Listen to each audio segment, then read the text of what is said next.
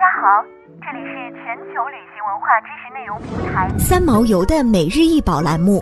每天学点历史，从此开始。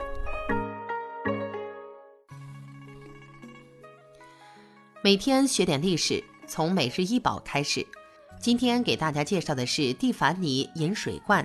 尺寸为二十点三厘米乘十二点七厘米乘十五点二厘米，重一千一百七十一点七克。为一八七八年蒂芙尼的产品，这件作品模仿了葛饰北斋的艺术风格，描绘了一处池塘的场景，当中有蜻蜓、鸢尾花和鲤鱼，现收藏于芝加哥艺术博物馆。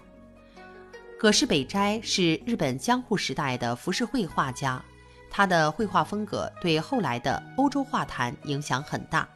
德加、马奈、梵高、高更。等许多印象派绘画大师都临摹过他的作品，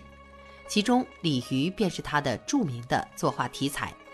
他常常会有各种鱼类在水中嬉游，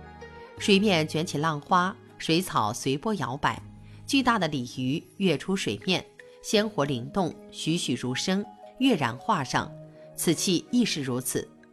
长久以来，西方艺术家对日本艺术深度着迷。并从中汲取了不少灵感。自17世纪起，经荷兰销往欧洲的东亚工艺品广受欢迎，激起了富有阶层对异域丝绸、陶瓷以及其他珍宝的狂热。在1853年，美国海军准将马修·佩里率领舰队驶入江户湾，才终结了日本已实行近250年的闭关政策，全面开启了同西方世界的贸易往来。日本的艺术品、织物及各类工艺品迅速涌入了美国和欧洲市场。珠宝品牌蒂芙尼的商品中也有融合了日本风格的产品。创始人查尔斯·路易斯·蒂芙尼的儿子路易斯·康福特·蒂芙尼继续巩固壮大了父亲创下的品牌。路易斯有着特别具突破性的新艺术风格设计，使他成为1870至1920年代间美国装饰艺术界的领军人。他在1867年的巴黎世博会上首次接触到了日本艺术，后来他还开始学习玻璃制造工艺，玻璃在日后成了他的标志性媒材。